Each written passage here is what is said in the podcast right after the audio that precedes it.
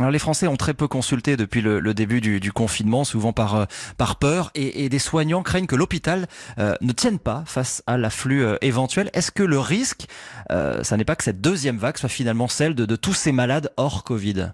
Oui, c'est une crainte. Il y en a plusieurs. La première, ça concerne les pathologies aiguës. On s'est rendu compte qu'il y avait moins 30 à moins 50% d'accidents vasculaires cérébraux ou d'infarctus qu'on voit ensuite à un stade très avancé. C'est-à-dire que l'infarctus euh, du cœur qui n'a pas été traité arrive au stade de l'insuffisance cardiaque. Le muscle cardiaque est nécrosé. L'accident vasculaire cérébral n'aura pas consulté et il ne faut pas oublier que c'est la première cause de handicap acquis de l'adulte. J'ai des patients qui ont eu des douleurs abdominales qu'ils ont laissé traîner pendant une quinzaine de jours alors que c'était une appendicite qui du coup a été compliquée et puis il y a aussi la vague des pathologies chroniques qui vont être déséquilibrées, l'hypertendu, le diabétique, qui aura simplement renouvelé son traitement chez le pharmacien. Et puis enfin, le troisième volet, c'est le volet des pathologies qu'on ne va pas diagnostiquer ou en tout cas qu'on va diagnostiquer avec du retard.